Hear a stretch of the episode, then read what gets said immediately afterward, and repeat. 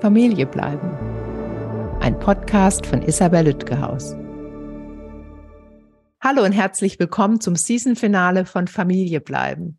Bevor wir in eine kurze Sommerpause gehen und dann im September mit neun Folgen wieder da sind, habe ich mir für heute zwei meiner Lieblingsbesucherinnen zum Dreiergespräch eingeladen. Marianne Nolde und Turit Müller. Marianne Nolde war dreimal bei mir zu Gast und Turit Müller hat mich sogar schon fünfmal im Podcast besucht.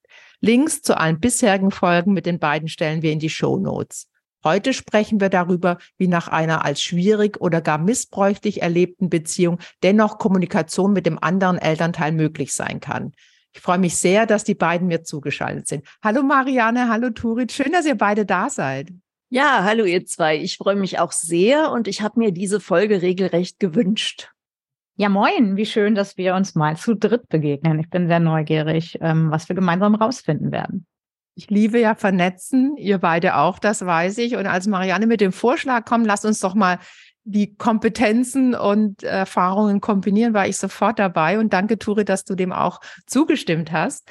Wir haben ja schon ganz viele gemeinsame Folgen aufgenommen mit jeweils euch, drei mit äh, Marianne und fünf mit Turit. Packen wir alle in die Shownotes. Die könnt ihr dann in Ruhe nachhören, sozusagen. Heute sprechen wir darüber, welche Möglichkeiten, aber auch Grenzen es gibt, mit dem anderen Elternteil oder anderen Familienangehörigen, aber vor allem mit dem anderen Elternteil zu kommunizieren nach einer Beziehung, die als, ich sag mal, zumindest schwierig oder gar missbräuchlich erlebt wurde. Und bevor wir da ins Detail gehen, würde ich mich sehr freuen, wenn ihr ähm, so die gängigen Kommunikationstechniken äh, beschreibt. Einmal Marianne, gewaltfreie Kommunikation nach äh, Rosenberg und ähm, Turit dann gern ähm, Grey Rock oder wie ich neuerdings gelernt habe, auch Yellow Rock. Bitte, Marianne. Ja, also ich bin eigentlich jetzt keine gelernte äh, Expertin äh, der GfK, sondern eher von meinem Sohn, der es vor mir gelesen hat, das Buch äh, dazu geadelt, weil er sagte, das ist das, was wir zu Hause immer gemacht haben, obwohl ich es gar nicht kannte. Äh, ich habe es mir dann angeschaut und äh, das äh, finde ich eigentlich nicht so gut als Technik, die man dann so versucht, so ganz geschraubt äh, irgendwie im Alltag umzusetzen. Aber wenn man den Geist dahinter versteht, dann ist das unglaublich nützlich. Und zwar gibt es da diese vier Schritte. Der erste Schritt ist, ich schildere einfach nur wertfrei eine Beobachtung. Also Beispiel, äh, ich bin jetzt drei Tage mittags äh, nach Hause gekommen und das Frühstücksgeschirr stand noch auf dem Tisch. Äh, zweiter Punkt, Gefühl. Was ist mein Gefühl, was das auslöst. Ich habe gemerkt, heute hat's mich geärgert. Das dritte ist, welches Bedürfnis von mir steht dahinter? Ich wohne halt gern in einer aufgeräumten Wohnung und äh, mag es auch, wenn die Arbeiten gerecht verteilt sind. Und viertens dann, ich formuliere eine Bitte, auf die die anderen dann eingehen können oder auch nicht. Zum Beispiel, ähm, ich möchte, dass jeder sein Geschirr direkt wegräumt nach dem Essen und der letzte einmal die Krümmel vom Tisch wischt. Und dann kann quasi äh, der andere sagen, ja, geht für mich, geht für mich nicht oder eben ja, äh, mache ich gerne, aber wenn ich mal morgens ganz eilig bin, äh, möchte ich es auch mal stehen lassen dürfen. Sehr schön, sehr schönes äh, lebensnahes Beispiel, Marianne. Vielen Dank. Es erinnert mich an unser erstes Gespräch, Turit, als du Grey Rock erzähltest und ich dachte, oh, das mache ich seit Jahren mit manchen Menschen und wusste nicht, dass die Technik so heißt. Also Marianne ist ein Naturtalent für gewaltfreie Kommunikation. Kann ich mir nach den drei Folgen, die wir aufgenommen haben und auch dem sonstigen Austausch auch sehr gut vorstellen. Und Turit, du hast Grey Rock und auch Yellow Rock äh, gelernt und beschreibst das auch in deinem Buch. Ja, genau. Und nebenbei bin ich auch GFK-Trainerin. Das heißt, ich freue mich äh, sozusagen, die andere Seite hier auch ein bisschen zu verstehen. Und äh, deshalb bin ich besonders neugierig hier auf diesen ja, Brückenschlag, auf diesen Vergleich. Also Grey Rock ist ja so die gängigste Technik, die bekannteste im Umgang mit narzisstischen Menschen. Ähm, da geht es darum, ein grauer Stein zu werden also langweilig für die narzisstische Seite. Warum das? Weil narzisstische Menschen ja immer narzisstische Zufuhr bei uns suchen, und zwar dadurch, dass wir sie bewundern oder auch durch negative Gefühlsausbrüche, die bei uns provoziert werden. Und ähm, außerdem gibt es die Sorge, dass wir eine Art von Konkurrenz sein könnten und dann eben nicht so viel Bewunderung bei ihnen landet, wie das gebraucht wird, um das Selbstwertgefühl stabil zu halten, was diese Menschen sich eben nicht selber ähm, geben können. Ähm, das heißt, die Idee dahinter ist eigentlich, dass wir immer weniger narzisstische Zufuhr liefern und somit langweilig werden und somit die Aufmerksamkeit von uns genommen wird und wir deshalb nicht mehr zur Zielscheibe werden und der Kontakt sich löst und für uns angenehmer wird. Das erreichen wir, indem wir ähm, sehr kurze Sätze machen, sehr oberflächlich bleiben, die Emotionen völlig rausnehmen, ja, nein, äh, Antworten geben ähm, das natürlich freundlich, so dass nicht dann wieder auch eine Steilvorlage für einen Konflikt entsteht durch unsere Unfreundlichkeit, aber eben äh, ich sag mal, so ein bisschen wie Teflon, dass man daran abgleitet und nicht Lust hat, das Gespräch zu vertiefen. Das kann auch bedeuten, dass man sich distanziert, was das Kommunikationsmedium angeht, dass man also vielleicht nicht den direkten Kontakt wählt, sondern lieber ein Telefonat, vielleicht lieber kein Telefonat wählt, sondern eine E-Mail, vielleicht lieber keine E-Mail wählt, sondern eine Textnachricht. Also je kürzer, je entfernter, desto mehr Grey Rock sozusagen. Und äh, diese Technik ist in vielen Bereichen sehr erfolgreich. Zum menschlichen Kontext kann man das ganz gut anwenden, wo man eben mit KollegInnen oder Vorgesetzten vielleicht gar nicht viel mehr benötigt, je nachdem natürlich, in was für einer Arbeit man sich befindet. Aber gerade das Thema, was wir hier am Wickel haben, also wie können Eltern gemeinsame Regelungen treffen für ihre Kinder nach einer Trennung, genau dieses Thema lässt sich damit nicht ausreichend abdecken, weil ähm, es einerseits teilweise einfach mehr Kommunikation bedarf und andererseits, weil es immer auch Dritte mit in dieser Kommunikation gibt. Ich sage mal so, wenn ich vor meinen Kindern auf diese Art mit ihrem anderen Elternteil rede, dann sind die vielleicht ein bisschen erschreckt, weil es wirkt kalt, rigide, unfreundlich, wenn man so kurze Antworten gibt. Auch die Familie oder der Freundeskreis äh, hält mich vielleicht plötzlich für die problematische Person weil ich so äh, gar nicht so gewaltfrei äh, zu sein scheine in meiner Kommunikation, auch wenn das natürlich nur ein Versuch ist, mich zu schützen vor all dem, was ich vielleicht vorher auch erlebt habe in dieser Beziehung. Und ähm, auch dann, wenn das Ganze schon zum Beispiel vor einem Familiengericht ist oder so, um Sorgerecht und Umgang und solche Dinge zu klären oder auch Kindeswohlgefährdung, wenn da Kommunikation sichtbar wird, zum Beispiel in Form einer E-Mail oder so, dann wirke ich leider auch, als ob ich Teil des Problems wäre. Und das dient mir in dem Fall nicht. Das heißt, es braucht eine Technik, die ein bisschen mehr in den Blick nimmt, wie finden das Dritte, die draufschauen. Und ähm, da ist sozusagen die Idee, es bleibt bei dem grauen Stein. Wir schützen unsere Gefühle, wir werden langweilig, aber wir malen den gelb an. Das heißt, er wirkt dann freundlicher. Ähm, das heißt, es gibt mehr Hallo und Danke und äh, ein bisschen mehr drumrum und die Sätze können ein bisschen länger sein und das Ganze wird vielleicht ein bisschen kooperativer und freundlicher formuliert. Aber letztlich bleibt meine Seele und meine Emotionen so geschützt wie bei Grey Rock. Ich formuliere aber sozusagen immer mit dem Gedanken daran, nicht ich möchte freundlich zu meinem Ex oder meiner Ex sein, sondern wenn es jemand mitbekommt, wie denken die dann, wie ich bin? Ich kann mich also ein klein bisschen mehr als der authentische Mensch zeigen, der ich bin, nämlich mit meinen eigentlich auch gewaltfreien und empathischen Seiten, die ich ja in der Regel mitbringe, wenn ich in so einer Beziehung war. Ganz kurz dazu ein Hinweis. Turin und ich haben genau zu dem Thema Elternkommunikation Yellow Rock eine gemeinsame Folge aufgenommen, die schon erschienen ist, wenn dieser Podcast erscheint. Und äh, Marianne hatte sich geregt und möchte dazu direkt was sagen. Ich habe auch tausend Gedanken, aber fang du erst mal an. Ja, ich habe auch im Vorfeld darüber nachgedacht, ähm, welche Teile der gewaltfreien Kommunikation überhaupt äh, geeignet sein können für so etwas. Äh, und da habe ich so eine spontan eine Idee, ähm, die mir, die dazu passt, was du gerade sagtest. Also ich würde zum Beispiel in so einem Fall dieses, dieses Teil, ich zeige meine Gefühle und mache mich damit weit auf und verletzlich weglassen. Und wenn es aber um das Thema Bedürfnisse geht, dann gibt es ja vielleicht auch die Variante, dass man auf tatsächlich noch real existierende gemeinsame Bedürfnisse fokussiert. Also zum Beispiel nach dem Motto, ähm, mein Bedürfnis ist, äh, dass wir so respektvoll noch miteinander umgehen können, dass die Kinder uns beide noch als Eltern erleben. Also irgendetwas, was dem anderen, auch wenn er oder sie mir jetzt nicht wohlgesonnen ist, im Grunde gefallen wird und nicht sofort zum Widerspruch äh, anregt. Also so in die Richtung kann ich mir das brauchbar vorstellen, dass man eben die Dinge sucht, die vielleicht beiden gefallen könnten. Ganz in die Richtung ging mein einer Gedanke auch.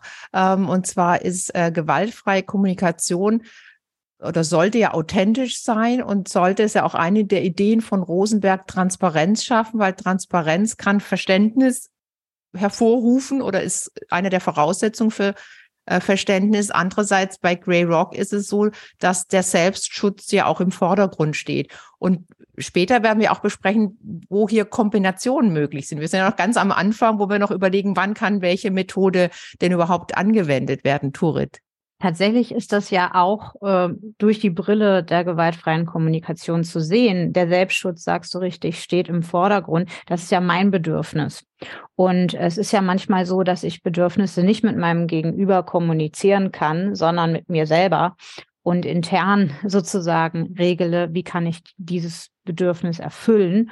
Und das heißt, so eine Kommunikationstechnik wie zum Beispiel Yellow Rock äh, würde eben dieses Bedürfnis erfüllen. Äh, es ist also durchaus auch mit sozusagen, um im Bild zu bleiben, mit der Giraffensprache, mit der gewaltfreien Kommunikation ein Blick auf auch diese Technik möglich. Aber da, dazu später und auch zu den Grenzen ähm, und vielleicht auch zum Menschenbild dieser beiden Techniken später gerne mehr.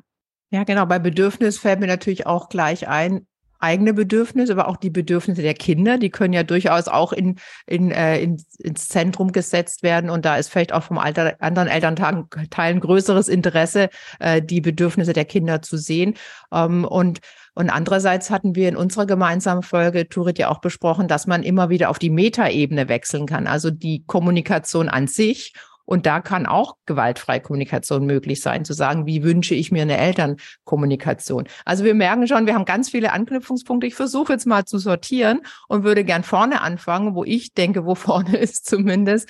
Ähm, woran erkenne ich denn, in welcher Situation ich mich befinde mit dem anderen Elternteil. Also woran erkenne ich, ob hier ein ko kooperatives Miteinander, ob zu zweit oder in einer Mediation, also geleitet durch jemand wie mich zum Beispiel, ein gangbarer Weg ist und wo und woran erkenne ich, dass das hier nicht mehr zielführend ist und ich mir andere Gedanken machen muss und, und andere Herangehensweisen. Turit? Ja, das erste, was ich natürlich habe, ist die Vorerfahrung mit dieser Person. Es gibt ja Gründe für die Trennung. Ja, und äh, die Wahrscheinlichkeit ist hoch, dass wenn ich mich von so einer potenziell toxischen Person trenne, ähm, mir bewusst ist, dass Kommunikation auch vielleicht genau das war, was nie funktioniert hat, weil Metakommunikation gar nicht möglich war, weil Selbstreflexion nicht möglich war, weil ich da einfach nie eine Antwort bekomme, die in Gefühlen und Bedürfnissen besteht ähm, sondern die vielleicht in Vorwürfen kommuniziert wird oder in Schweigen. Auch da könnte man natürlich mit Rosenberg ansetzen und sozusagen mit Giraffenohren hören. Ähm, Ärger ist ja immer der Versuch, den dahinterliegenden Schmerz zu teilen und ähm, entsteht aufgrund eines unerfüllten Bedürfnisses. Da kann ich natürlich ähm, auch, äh, ich sag mal, ähm, deeskalieren. Ne, wenn ich eine Flut von Vorwürfen bekomme, kann ich empathisch aufnehmen nach Rosenberg und sagen, ich höre, aha, ähm, du bist unzufrieden mit der Regelung, die wir getroffen haben und wünschst dir eine andere, nämlich folgende. Ähm, das ist durchaus möglich. Es, das ist gar nicht so weit weg von der Herangehensweise aus dem Narzissmus-Kontext, denn ich nehme es sozusagen gar nicht persönlich. Ich lasse mich nicht auf den Angriff rein ich, ein, ich lasse mich nicht provozieren und ich brauche dann diese berühmte Selbstempathie, ähm, mein Herz festzuhalten, wenn es die alten Verletzungen gerade wieder aufgerissen bekommt. So, das ist möglich. Aber wahrscheinlich habe ich eben Vorerfahrungen mit dieser Person und habe eine Vermutung, inwieweit ähm, konstruktive Gespräche überhaupt möglich sind. Ähm, trotzdem würde ich es ausprobieren. Ja. Darf ich dazu kurz noch, bevor wir zum Ausprobieren kommen, zwei Sachen. Einmal war das ja die Technik von Rosenberg, das Gegenüber zum gewaltfreien Kommunizieren, das ist das empathische Zuhören, also gewaltfrei zuhören sozusagen. Ähm, das äh, können wir vielleicht auch nochmal besprechen, weil das kann ja auch auf der Metaebene sein. Ich, ich, ich spüre, du bist wütend und dann aber wieder zu sagen, lass uns dennoch sachlich bleiben, also dann auch wieder die eigenen Wünsche äußern. Ich würde dich bitten, Turit, als äh, zertifizierte Trainerin kurz die Giraffe zu erklären, weil die nicht jeder kennt und die hast du jetzt zweimal äh, so selbstverständlich erwähnt und da werden sich manche wahrscheinlich wundern, warum wir hier im Zoo gelandet sind. Vielleicht dazu zwei, drei ja. Sätze. Zertifiziert Gerne. dazu bin ich nicht, aber ähm, äh, genau, ähm, trainierte Trainerin sozusagen, viel Dann unterwegs. Ich das zertifiziert ähm, zurück. genau, also ähm, Rosenberg unterscheidet Wolfs- und Giraffensprache. Ist also ein bisschen ein blumiger Mensch gewesen. Ist auch viel mit den entsprechenden Handpuppen ähm, aufgetreten.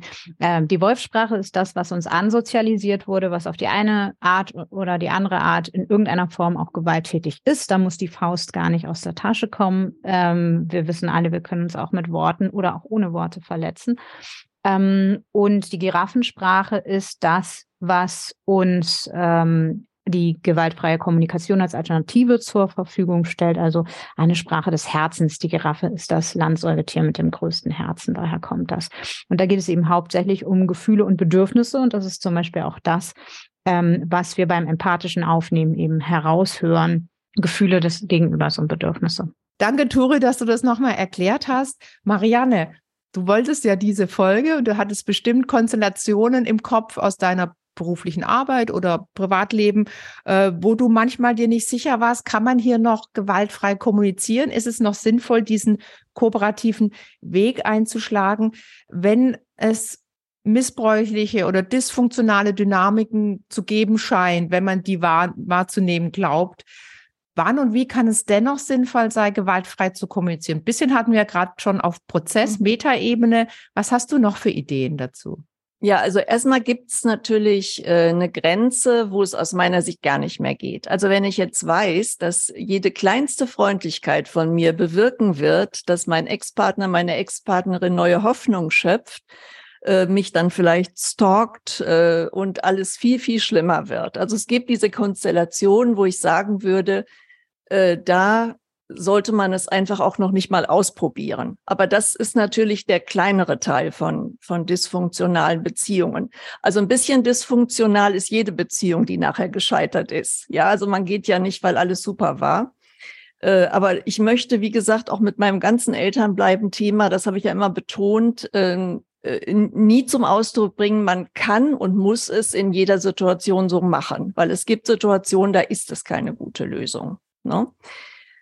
Äh, was ich selber erlebt habe, weil ich ja auch immer von Selbsterleb das Selbsterlebte einbeziehe, ist, als ich Turits Buch gelesen habe, habe ich sogar noch mal gedacht, ja, also bei uns ging es auch in der ersten Trennungszeit hoch hier und es gab auch eine Menge Dinge, wo ich hätte sagen können, oh, da ist Narzissmusgefahr, da muss ich jetzt ganz, ganz vorsichtig sein. Ähm, und ich würde auch mal, wenn ich so rückblicke, sagen, dass ich im ersten Jahr dann auch gemerkt habe, dass ich wirklich erstmal eine große, große Distanz brauchte. Und von der aus ließ sich dann wieder mehr aufbauen an wirklicher, echter Kommunikation. Also auch das kann sein, dass man eine Phase hat, wo das wirklich nicht gut geht. Und das Blöde ist, dass eigentlich am Anfang viele Leute diesen Abstand brauchen, nämlich genau dann, äh, wo so besonders viel zu regeln ist. Ja, und ich denke, da ist es eigentlich eine ständige Gratwanderung, die man da geht. Äh, ich habe jetzt zum Beispiel die gute Erfahrung gemacht, dass ich mit Entgegenkommen an einigen Stellen äh, sehr viel Positives bewirkt habe. Aber da spielte mir in die Hände, dass wir im Grunde Bedürfnisse hatten, die Narzissmus hin oder her nach der Trennung gut passten. Ich wollte gern ganz viel Kinder er wollte ganz viel freies Leben. Das passte natürlich super zusammen. Äh, schwieriger wird das natürlich in so einer Situation, wenn beide quasi das Gleiche wollen. Ich bin finanziell ein bisschen entgegengekommen. Ich konnte es mir damals erlauben. Das hat wieder die Variante freies Leben irgendwie für ihn verbessert. Und das war so die Erfahrung, wenn man die jeweiligen Bedürfnisse im Blick hat und trotz Schwierigkeiten noch was findet, was für alle Bedürfnisse geht, dann kann es äh, noch ein guter Weg sein, aber ich würde ihn auch nicht unbegrenzt gehen. Es gibt auch Situationen in meinem Leben, da bin ich diesen Weg zu lange gegangen. Das ist mir sehr bewusst, dass das auch möglich ist. Ich möchte ganz kurz erstmal ähm, bestätigen, dass ich es auch so erlebe, dass direkt nach einer Trennung ist es am schwierigsten und gleichzeitig gibt es am meisten zu besprechen. Und ich sage meinen Mediantinnen und Medianten immer, ich habe eine gute Nachricht. Vermutlich wird es leichter. So meistens sagt man ab einem halben Jahr oder spätestens ab zwei Jahren wird es leichter, wenn nicht andere Dynamiken fortwirken oder neu einsetzen. Äh, zum einen. Und äh, ja, Turit möchte was sagen. Genau, ich möchte bei Marianne gerne einhaken, die mhm. ja gerade schon gesagt hat, es gibt auch Situationen in ihrem Leben, wo sie diesen Weg ähm, gemeinsam nach, wie können wir alle Bedürfnisse erfüllen, äh, zu schauen, zu lange gegangen ist. Das ist ja etwas, was auch ganz typisch ist für Überlebende aus solchen Beziehungen. Ähm, das heißt, ähm, das ist ja eine Haltung, die viele typische Partner, Partnerinnen von narzisstischen Menschen mitbringen, die auch ausgenutzt wird in solchen Beziehungen, so gut sie ist, mit anderen Menschen, ja. Und ähm, das heißt, hier ist einfach ein bisschen gesunde Skepsis sich selber gegenüber, glaube ich, geboten, da nicht wieder aufs eigene Muster reinzufallen, weil hier haben wir es ja mit Menschen zu tun, ähm, die das gegebenenfalls auch ausnutzen. Und wir stoßen eben auch zum Beispiel an die Grenze, dass Rosenbergs Methode auf Empathie basiert.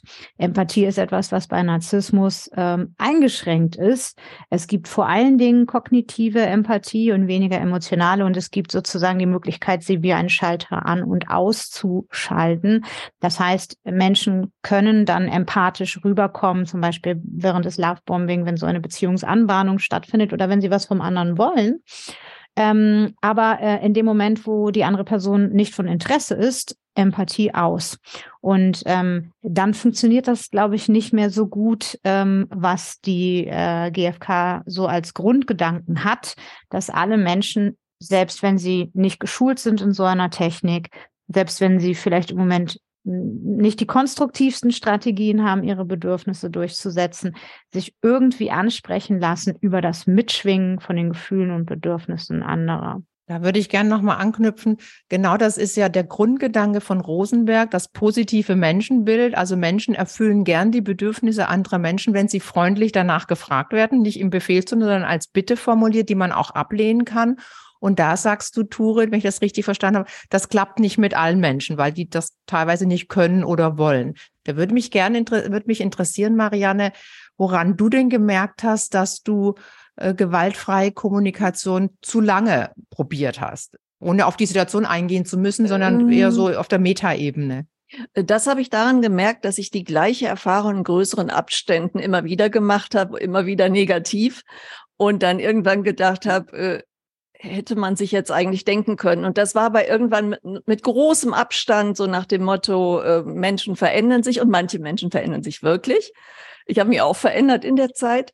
Äh, aber wenn man dann in Abständen von mir aus Jahre dazwischen die gleiche Erfahrung macht, dann ist es äh, äh, doch an der Zeit zu sagen. Dann finde ich Turits Buch extrem hilfreich. ist es auch auf jeden Fall. Also du sagtest nochmal, Marianne, zusammenfassend vorher, äh, auch bei als dysfunktional oder missbräuchlich erlebten Beziehungen kann gewaltfreie Kommunikation funktionieren, wenn man Bedürfnisse findet, die man vom anderen jeweils gut verstehen kann oder wenn der Fokus auf den Bedürfnissen der Kinder liegen kann und liegt.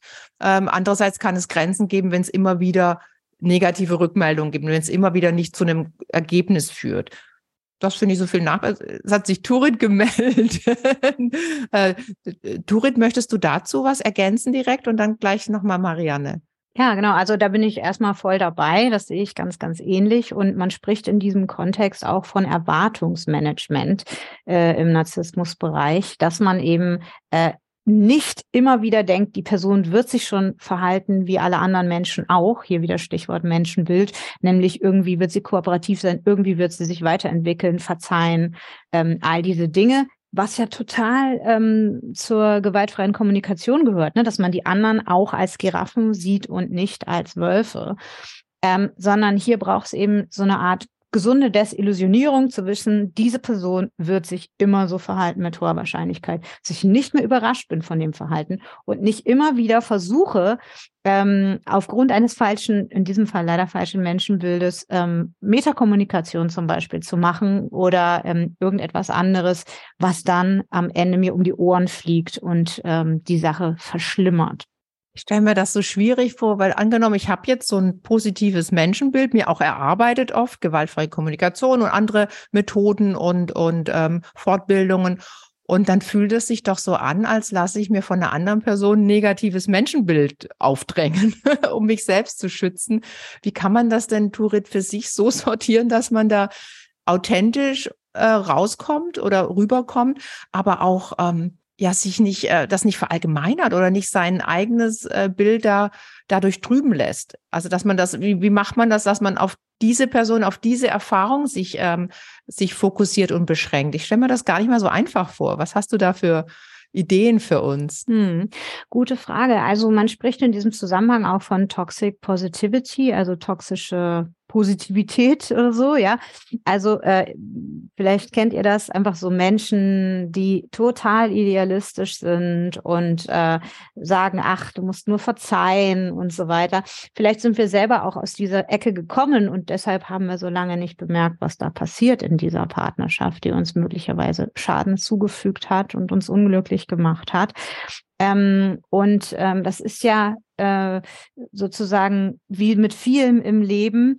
Ähm, äh, Werte können dann ihren Wert entfalten, wenn sie ein gesundes Gegengewicht haben, wenn sie nicht ins Extrem gehen. Und es ist gut, ein positives Menschenbild zu haben, aber es ist gut in den Fällen, wo es Evidenz dafür gibt, dass dieses Menschenbild hier nicht angebracht ist, eine gesunde Skepsis mitzubringen und da zu unterscheiden. Es ist so ein bisschen wie mit einer Fremdsprache. Also ähm, ich, wenn ich, was weiß ich, im englischsprachigen Ausland bin, dann komme ich ja auch nicht nach Hause und nur weil ich jetzt besser Englisch gelernt habe, rede ich plötzlich mit allen Englisch. Ja, die würden doof gucken, die können vielleicht nur Deutsch. Sondern ich rede natürlich weiter mit allen Menschen, wo ich denke, da gibt es keine narzisstischen Strukturen ähm, da habe ich eine gesunde, vertrauensvolle Beziehung und kann mich öffnen und sollte das auch unbedingt tun, damit ich äh, einen Nahkontakt und eine tiefe Bindung zu anderen aufbauen kann. Da gehe ich natürlich weiter so vor wie immer und kann ich zum Beispiel GFK auch anwenden und mit den Menschen, wo ich merke, uh, da gibt es ähm, dysfunktionale Dynamiken, ähm, da kann ich eben mehr Grey Rock, Yellow Rock oder was immer für Techniken aus dem Narzissmusbereich einbringen und dazwischen umschalten. Da möchte ich genau anknüpfen, wann schalte ich wie um, Marianne? Da würde ich gerne nochmal auf dich zurückkommen, weil du ja geschildert hast, du hast zwei, du hast ja ganz viele Erfahrungen, aber zwei prägende Erfahrungen gemacht. Bei der einen ging es äh, mit gewaltfreier Kommunikation ganz gut und bei der anderen ähm, nicht oder nicht dauerhaft.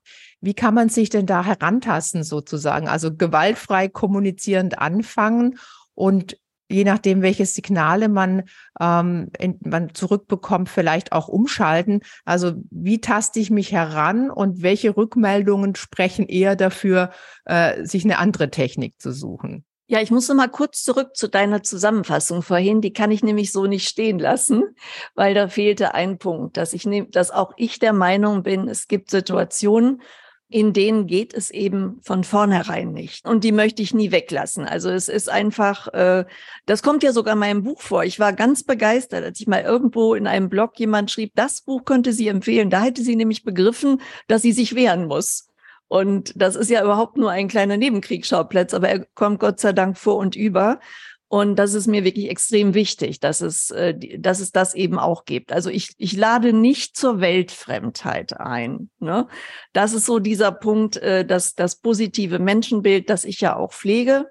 Ähm, aber ähm, ja, weltfremd, äh, so weit muss es da nicht gehen. Wollte ja. ich dir nicht unterstellen. Nee, aber ich wollte nur noch mal sagen, dass mir das so wichtig ist, dass man nicht alles auch noch probiert haben muss, wenn wie bei dem Beispiel, das ich sagte vorhin, wenn ich weiß, jede Freundlichkeit weckt unrealistische Hoffnung und hat einen Rattenschwanz von Problemen hinterher, dann äh, fängt man damit gar nicht erst an, sondern dann ist man am besten von Anfang an so grau wie möglich als Stein. Ne, das aber ist äh, das ist dann wirklich die beste Lösung. Und ansonsten äh, ist es natürlich so, was äh, Turit sagt, man hat ja Vorerfahrung mit der Person. Ne? Man war ja lange, ja gut, manche nur kurz, aber viele auch länger zusammen. Und man kann die Person natürlich auch einschätzen. Ja, also meine Entscheidungen sind auch auf der Basis gefallen, dass ich zum Beispiel solche Dinge wusste wie äh, mein Ex-Mann wird manche Dinge eher freiwillig tun, als wenn ich sie mit Nachdruck erzwinge. Ne? Und genau so war es. Und äh, dann bringt es nichts, wenn ich äh, irgendwie was unbedingt will und, und durchsetzen will. Es ist dann Quatsch. Ich weiß, anders läuft's besser und dann mache ich es eben so. Ne? Also ein bisschen erstmal auf das angepasst. Wir hatten sogar neulich noch für unser letztes äh, Gespräch hatte ich ihn noch mal angerufen, weil ich irgendwas nicht mehr wusste und ihn fragen wollte. Und da ist ihm was eingefallen, was er im Nachhinein fand, wo er mich vielleicht nicht so gut behandelt hätte. Und als ich ihm erklärt habe, warum ich es damals mitgemacht habe, habe ich, äh, hat er gesagt, hätte ich ihn schon ziemlich gut erkannt. Ja, also ähm, äh, meine Erfahrung ist, wie gesagt, auch da, äh, man kann giraffiger werden mit der Zeit. Auch ich war in der Trennungsphase übrigens. Das möchte ich auch mal erwähnen. Also wenn ich da so einen Narzissmusverdacht im Nachhinein sehe, auch ich bin damals narzisstischer unterwegs gewesen. Möchte ich einfach mal sagen, vor über 30 Jahren als jetzt. Äh, nicht, dass es jetzt ganz weg wäre, aber es ist ja auch manchmal bei beiden so ein bisschen. Also das war mir jetzt nochmal ganz wichtig. Aber was du wolltest jetzt wissen, wie? Ähm naja, mich mich mich hat interessiert. Ich glaube, ich, ich, soweit ich mich an meine Frage erinnern kann, war das ging das dahingehend. Ich stelle mir das gerade so in meinem Kopf vor. Man versucht gewaltfrei zu kommunizieren, trotz Vorerfahrung. Man ist ja in einer neuen Lebenssituation. Man ist jetzt Eltern und es ist ja einiges vorgefallen. Man versucht gewaltfrei zu kommunizieren, weil man das gelernt hat und zum äh, eigenen Menschenbild passt. Und bei welcher Reaktion merke ich, ah ja, das funktioniert mit der Person und bei welcher Reaktion merke ich, hm, funktioniert nicht so gut. Also wie kann ich mich da rantasten? Davon ausgehen, dass ich es erstmal versuche, auch bei nicht so guten Erfahrungen, weil das mir die mir naheliegende Art zu kommunizieren ist und zu meinem äh, Gesamterscheinen und zu meinem Menschenbild passt. Und welche Reaktionen können da kommen? Welche sind Zeichen zur Ermutigung und welche sind Zeichen zu eher Selbstschutz Richtung Yellow oder Grey Rock? Also das war bei mir jetzt bei der gut verlaufenden Trennungsgeschichte zum Beispiel der Punkt, wo ich irgendwo entgegengekommen bin und dann kam gleich der nächste Schritt. Das dann auch noch. Ja, also da war dann ähm, da war dann nicht die Reaktion, okay, du kommst mir ein Stück entgegen, jetzt komme ich dir ein Stück entgegen, sondern da gab es mal kurz die Re Reaktion, naja, wenn ich dich dazu kriege, dann grabe ich dir das auch noch weg. Ja, und da habe ich dann sofort Grenzen gesetzt. Ne?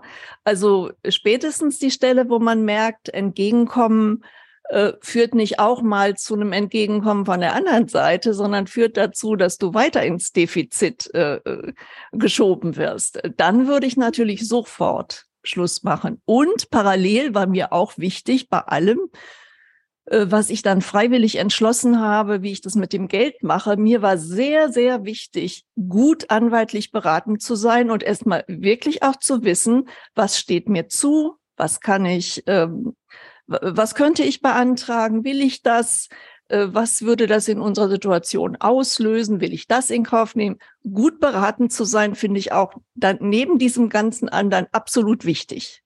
Weil du eben sagtest, äh, du hast äh, was angeboten, bist entgegengekommen, das wurde äh, dankend angenommen und noch mehr gewollt. Und, und dann hattest du Grenzen gesetzt, ähm, hast du Grenzen gesetzt. Kann man die Grenzen nicht auch gewaltfrei setzen? Also kann man nicht in der gewaltfreien Kommunikation bleibend Grenzen setzen? Äh, ja, schon, aber da äh, war auch keine Freundlichkeit mehr da drin. Also das war wirklich, äh, da wär, war auch klar, ab jetzt äh, macht sie Wolfssprache. Jetzt schnappt sie zu, wenn ich noch weitergehe. Ne? Mhm. Okay. Turit?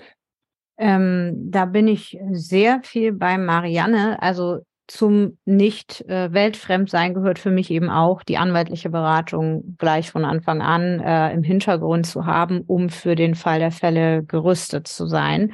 Das hat, hat ja erstmal keinen Einfluss darauf, wie giraffisch oder nicht ich kommuniziere. Das geht ja nebeneinander. Da erfülle ich mir ja. ein Bedürfnis.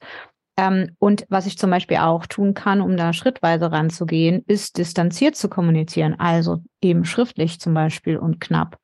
Ähm, und das kann ich ja trotzdem nach GFK-Regeln tun. Also hier kann ich dafür sorgen, dass ich mich schütze ähm, vor diesem Einfluss, vor diesem Kontakt, vor dem Wiederaufreißen von unguten Mustern zwischen uns, äh, mir auch Reaktionszeit gebe dadurch, dass ich mich erstmal wieder sammeln kann, wenn ich angepiekt werde und meine Worte auch wieder ins Giraffische übersetzen kann, wenn sie mir erstmal wölfisch kommen. Ähm, hm. Rosenberg spricht da immer von seiner Wolfshow, die erstmal kommt, was man dann antworten würde.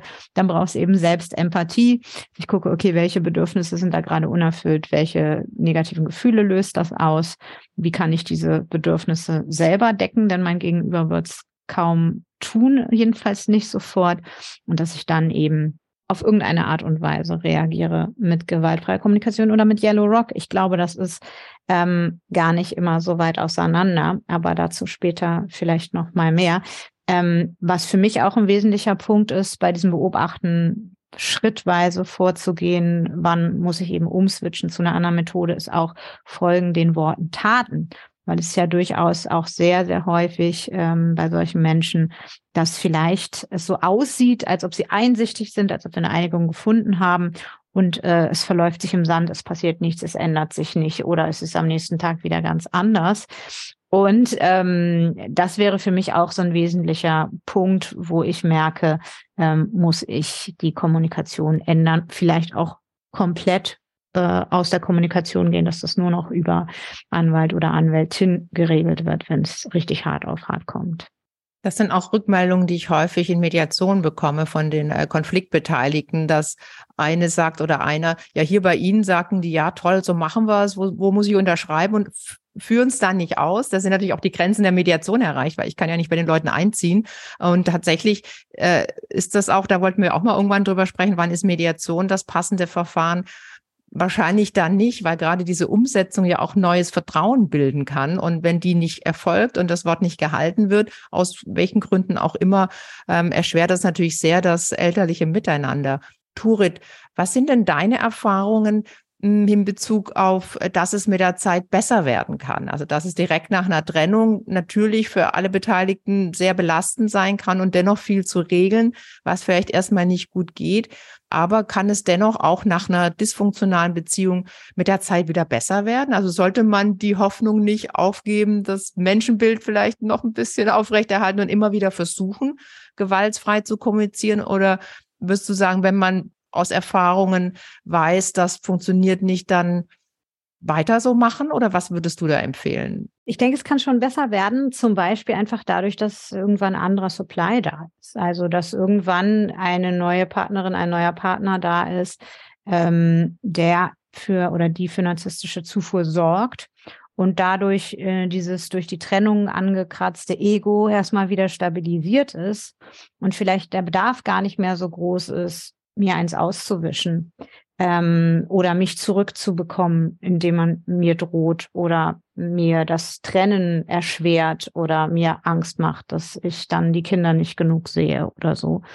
Ähm, alleine das kann die Situation entspannen. Da brauche ich gar kein super positives Menschenbild für. Das ist sozusagen mit Wissen über Narzissmus ausreichend zu erklären. Und vielleicht lässt dann eben auch das Interesse nach an den Kindern, das kann natürlich so eine und solche Folgen haben. Das kann bedeuten einerseits, dass wenn nur um mehr Umgang oder Sorgerecht oder was auch immer gestritten wurde mit den Kindern, äh, um die Machtposition zu stärken, um mir das Leben schwer zu machen, dass dieser Kampf dann gar nicht mehr so nötig wird, weil eigentlich die Kinder nur stören im neu aufgebauten Leben gut für mich an der Stelle. Das kann natürlich aber auch andersrum bedeuten, dass die Kinder und ich nicht genug Unterstützung bekommen, ähm, wenn wir das eigentlich bräuchten. Also das ist ein bisschen ein zweischneidiges Schwert, aber auf jeden Fall lässt sozusagen die Bedeutung für das Selbstwertgefühl der narzisstischen Person nach. Und in, in dem Zuge werden die Emotionen flacher sozusagen, ja, und ähm, werden die Konflikte wahrscheinlich milder. Oder positiv gedacht kann auch sein, dass es dann möglich wird, sich mehr auf die Kinder zu fokussieren. Wenn wirklich dieses äh, nicht mehr zurückgewinnen oder wer hat damals was falsch gemacht in den Hintergrund tritt, uns nur noch in Anführungszeichen um die gemeinsamen Kinder geht, dass dann die Elternkooperation sagen wir mal, entlasteter möglich ist. Marianne, das ist ja dein Spezialgebiet. Eltern bleiben. Ähm, Im Vorfeld haben wir auch besprochen, was, äh, was könnte hier noch ähm, ein wichtiger Punkt sein. Und da fand ich dein, ich glaube, das kam von dir so wichtig zu sagen, kann ich auch, indem ich zu früh auf Selbstschutz wechsle, Grey Rock oder ähnliche Methoden, mir auch einen kooperativen Weg verbauen. Ähm, was, was hast du da für Gedanken zu? Wann, wann sollte man es weiterhin probieren, gerade wenn man eben gemeinsam Kinder hat? Ähm, was sind da deine Anhaltspunkte? Ja, also der, der eine Punkt ist äh, im Rahmen der Selbstfürsorge, was kann ich abhaben? Ne? Also ich muss auch meine Grenzen an der, an der Stelle sehen. Wenn ich äh, sage, okay, äh, ich weiß, wie mein Ex-Partner tickt und wenn er jetzt eine dumme Bemerkung macht, da komme ich dann mit klar, das war's. Äh, wenn ich äh, aber schon so äh, gestresst bin, dass ich äh, weiß, auch das ist mir schon zu viel, oder ich gar weiß, äh, das kann jetzt auch gravierende andere Folgen haben. Ich sage irgendein Wort und finde das dann im nächsten Anwaltsschreiben aufgebauscht wieder. Ähm, äh, das, sind, das sind so Dinge, die das einfach erschweren können. Ne? Ähm, das zu früh aufzugeben, finde ich einfach schade, weil wenn man wirklich eine, ähm, eine positive Geschichte da aufbauen will, dann ist den Kindern damit und einem selbst auch viel geholfen. Aber das würde ich an der Stelle gerne jetzt vielleicht mal einbringen. Äh, seit mich das Thema beschäftigt, weil ich äh, unser Gespräch wusste, ist mir eine ganz interessanter Post von einer Frau Rosenberg, einer Anwältin, der ich sehr gerne folge, die Carola Rosenberg, aufgefallen. Und zwar hatte die da den zwei bekannten Varianten, die gemeinsame Elternschaft, wo man äh, alles kooperativ macht, äh, wo man quasi schon GFK dran schreiben kann, weil alle noch offen miteinander umgehen. Daneben die parallele Elternschaft, die ja immer so, ja, so zweite Wahl wirkt äh, und wo, wo man sich viel besser dann Grey Rock und äh, Deep Technik vorstellen kann, weil man sowieso alles auseinanderhält und jeder für sich seins macht. Und Frau Rosenberg hatte da noch ähm, Variante drei hinzugefügt, nämlich die konträre Elternschaft, wenn man sich nur noch äh, da gegenseitig Steine in den Weg wirft. Und an der Stelle wurde mir klar, äh, dass diese Variante zwei, dass wir die gar nicht so unterschätzen sollten. Ja, die wirkt ja oft so, ja, zweite Wahl, aber die kann so richtig gut sein. Ja, wenn es also das ist, was in der Familie möglich ist, dann ist man gut damit bedient, wenn man es da lässt. Und das, wo ich jetzt sagte, das, wo ich mal eine ganz schlechte Erfahrung gemacht habe, ist, äh, dass ich unbedingt gerne, weil ich fand, jetzt ging es vielleicht von in einer ganz anderen Sache von, von Variante zwei auf eins wollte und wir sind dann eher in drei gelandet. Ne? Also das fand ich nochmal so wichtig. Fand ich auch interessant, dass eine Frau Rosenberg das gesagt hat. Und das wollte ich hier gerne einbringen, weil es hat tatsächlich Klick gemacht und ich habe gedacht, wir sollten diese Variante, die parallele Elternschaft, wir sollten die gar nicht so stiefmütterlich begucken, die kann ganz toll sein. Da rennst du bei mir offene Türen ein. Ich rede oft über parallele Elternschaft, mit dir auch schon mal im Gespräch, auch mit Turit schon im Gespräch. Das ist ursprünglich ein negativer Begriff gewesen. Ich bin ein großer Fan davon, wenn es funktioniert und weil die Berührungspunkte minimal sind, daran, damit auch die potenziellen Streitpunkte, man ein engmaschiges Regelungswerk findet, zum Beispiel in der Mediation oder auch gerichtlich oder auf anderem Wege und ähm, sich daran hält, nicht diskutiert, auch wenig Spielraum hat, das ist der Nachteil, aber es kann funktionieren, dass die Kinder zwei parallele Welten erleben mit wenig Überschneidungen, aber beide funktionieren. Das erfordert Disziplin und Toleranz, äh, weil der andere Elternteil Dinge anders macht, ist aber finde ich auch erstmal ein gangbarer Weg und mit der Zeit kann man gucken, was mehr möglich ist. Turit.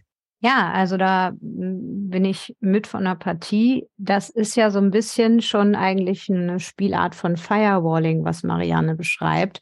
Äh, wer dazu mehr hören möchte, in den unten verlinkten Folgen gibt's das in ausführlicher. Ähm, hier geht es ja darum, dass ich äh, sozusagen die Person an meiner Seite oder die ehemals an meiner Seite war, gut kenne und weiß, was mit ihr geht und was mit ihr nicht geht. Und dazu gehört eben auch zu sehen, kann ich mit der Person gewaltfrei kommunizieren? Können wir da in eine Metakommunikation kommen oder braucht es eben diese Distanz, damit es funktioniert. Und ich nehme das, was klappt und lasse das weg, was nicht klappt und ähm, lasse sozusagen los, das so kontrollieren zu wollen, dass es unbedingt das wird, was ich mir wünsche. Ähm, und ähm, ist auch wieder so ein bisschen Erwartungsmanagement drin, wie man raushören kann. Und insofern denke ich auch, dieses äh, Kontrolle loslassen, ich kann das äh, nicht äh, mitbestimmen, was da in dem anderen Haushalt passiert. Ich greife dann nur ein, wenn es wirklich gefährlich wird. Und ansonsten mache ich das bei mir zu Hause, wie meine äh, Leitlinien sind in der Erziehung, ist, glaube ich, für viele Fälle ähm, eine gute Leitlinie in solchen Trennungsprozessen. Und natürlich kann es Situationen und Konstellationen geben, wo ein anderer Weg notwendig ist. Zum Beispiel, wenn man den Eindruck hat, den Kindern geht's nicht gut beim anderen Elternteil. Da haben wir auch mit euch beiden, habe ich ja schon in unterschiedlichen Folgen darüber gesprochen. Dann äh, Rechtsrat, notfalls auch strafrechtlich vorgehen. Solche Fälle wollen wir jetzt hier mal ausklammern äh, für unser Gespräch heute, wohl wissen, dass es die geben kann und dass dann äh, dagegen vorgegangen werden muss zum Wohle der Kinder. Turit, ähm, Jetzt hatten wir GFK und Grey Rock und die standen so ein bisschen nebeneinander und du hattest schon angedeutet, man kann die beiden Modelle auch mischen. Wir hatten es einmal mit der Metaebene, dass man auf die Metaebene geht und da die Bedürfnisse kommuniziert und dennoch die persönlichen Bedürfnisse bei sich behält, um sich zu schützen. Äh, was hast du noch für Ideen, wie man die beiden Techniken kombinieren kann? Mhm. Beziehungsweise Selbstschutz plus bedürfnisbasierte Kommunikation, nenne ich es mal. Mhm. Ja, ich denke, Yellow Rock stellt schon eine ganz gute Grundlage dar, um das zu kombinieren. Ähm, viele Sätze, die es äh, zum Beispiel von der Erfinderin der Methode, Tina Swithin, so in einer vorformulierten Art und Weise gibt, siehe Show Notes, ähm, lesen sich fast schon so ein bisschen wie GFK oder lassen sich leicht umformulieren. Äh, zum Beispiel sagen wir mal, das andere Elternteil bittet darum, dass gemeinsam Weihnachten gefeiert wird. Ähm, da würde man vielleicht nach Grey Rock sagen Nein oder nicht darauf reagieren oder irgendwelche ähm, anderen Möglichkeiten finden, das zu umgehen. Und hier könnte ich vielleicht sagen, ich wünsche mir, dass das irgendwann wieder möglich ist, wenn es denn so ist, ne? genau hier bei mir bleiben. Ähm, jetzt habe ich allerdings die Bedürfnisse der Kinder im Blick. Das ist ja auch eine Bedürfnisäußerung für andere. Und ich glaube, für die ist ganz wichtig, dass sie uns nicht streiten sehen. Und äh, im Moment kann ich noch nicht äh, garantieren, dass das nicht passieren wird bei so einer Gelegenheit. Darum ne, wäre dann irgendwie meine Bitte, lass uns warten oder frag in zwei Jahren nochmal oder was auch immer dann die Bitte ist. Das heißt, ähm, letztlich adressiere ich hier meine Sorge, ein Gefühl, die Bedürfnisse für die Kinder. Ähm, ich höre vielleicht vorher auch empathisch zu. Also ich könnte sagen, ich merke, dass dir das ein großes Anliegen ist, ähm, für die Kinder eine Normalität zu behalten oder was auch ich eben aus dem Satz raushöre, den ich da höre, auch wenn er vielleicht sehr wölfisch klingt. Höre mit Giraffenohren und dann aber bei mir bleiben. Und ich glaube, der wesentliche Faktor ist, dass ich hier in dieser Schutzfunktion bleibe, also mein Herz nicht ganz aufklappe, obwohl ich einen kleinen Einblick gebe in Sorgen und Bedürfnisse. Und das kann ich auch so wie so einen kleinen Lautstärkeregler vielleicht regeln, dass ich zum Beispiel Worte verwende, die nicht so, mich nicht so verletzlich machen. Dass ich zum Beispiel nicht sage, ich habe total Panik, dass wir dann streiten vor den Kindern oder sondern dass ich dann sage, ähm, meine Sorge wäre, dass die Kinder uns in ja, einem Konflikt erleben oder so, ne, dass ich sozusagen sachlicher bleibe dabei, meine Bedürfnisse oder Gefühle zu äußern.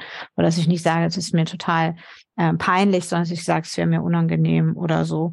Ähm, dadurch schaffe ich etwas mehr Distanz. Und das gibt es, soweit ich GFK richtig verstehe, auch da, ne, dass ich gucken kann, ähm, wie nah lasse ich mein Gegenüber kommen äh, bei dem Blick in meine Seele. Und dass ich eben gleichzeitig auch viel Bedürfnismanagement betreibe im Sinne von ähm, Selbstempathie, dass ich immer wieder gucke, was sind meine Bedürfnisse, damit ich diesen Kontakt gut machen kann und für meine Bedürfnisse selber sorge und darauf achte, dass die andere Person nicht dazu da ist, meine Bedürfnisse zu erfüllen. Das habe ich lange genug wahrscheinlich probiert. Das hat die schon nicht gemacht, als wir zusammen waren. Äh, das wird sie jetzt erst recht nicht machen. Also was kannst du für dich tun, damit es dir in diesem Kontakt gut geht und damit du da so abgegrenzt bleiben kannst, wie es nötig ist. Also da mit mir selber kann ich ja auf jeden Fall ähm, giraffisch umgehen. Sehr schön, Marianne.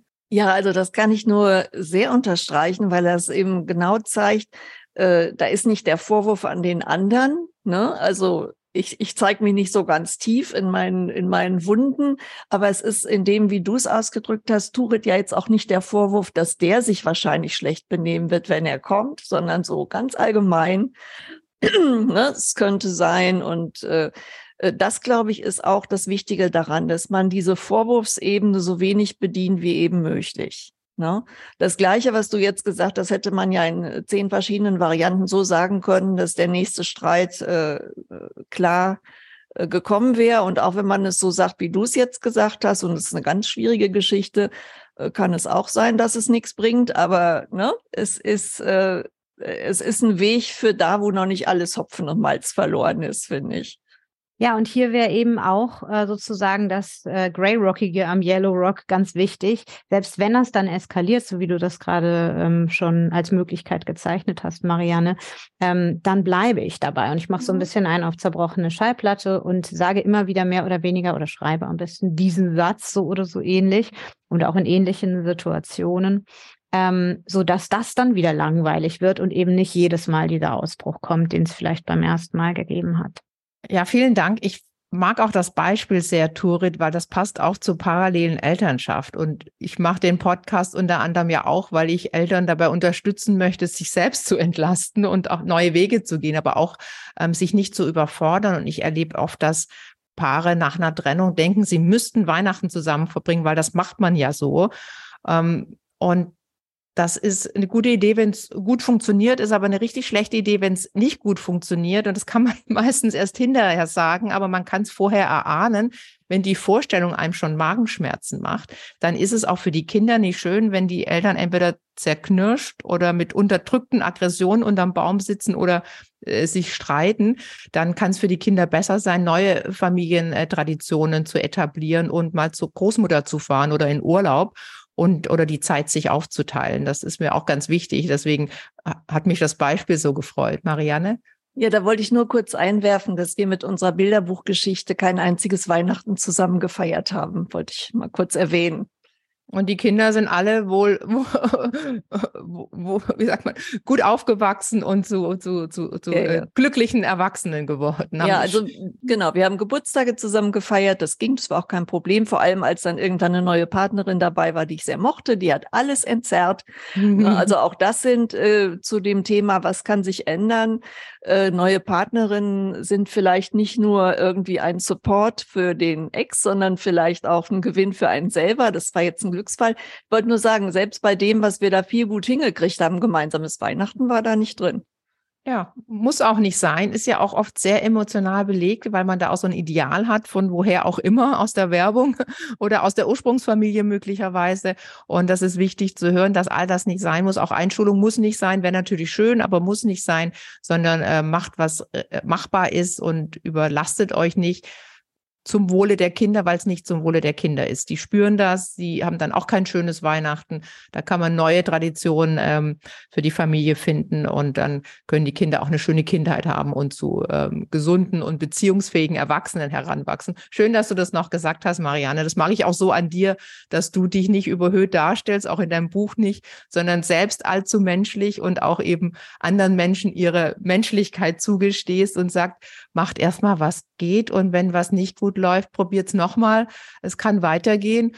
Ähm, heute haben wir jetzt besprochen, wie kann man mit dem anderen Elternteil kommunizieren, versuchen, auch wenn es schwer ist.